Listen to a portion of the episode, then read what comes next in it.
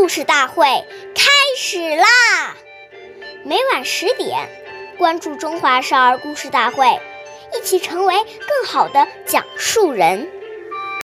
岁月已流失，故事永流传，阴阳中华瑰宝，传承红色基因。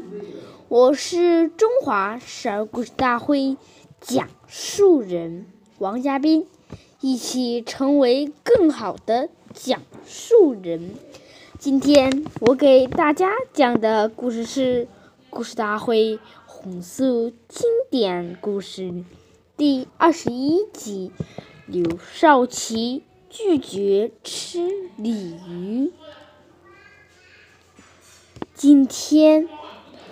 我们讲一个开国领袖刘少奇爷爷的故事。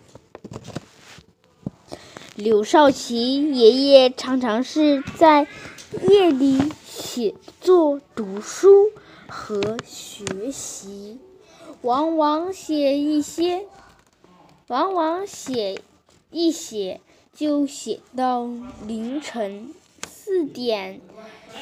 极致是通宵达旦、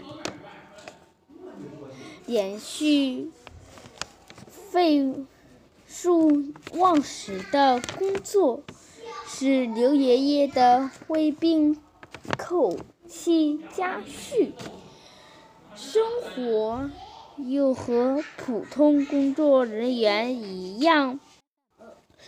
初犯素食，身边的工作人员对刘少奇爷爷尊敬，就让后勤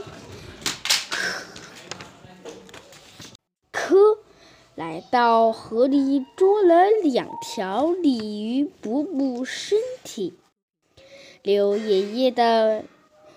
服务员非常高兴，正要给首长烤一餐加味，但刘爷爷却婉拒了。他说：“同志们的好意，我心领了。眼下战士都吃青菜、豆腐渣，我们……”做领导同志的要带个好头，同甘共苦啊！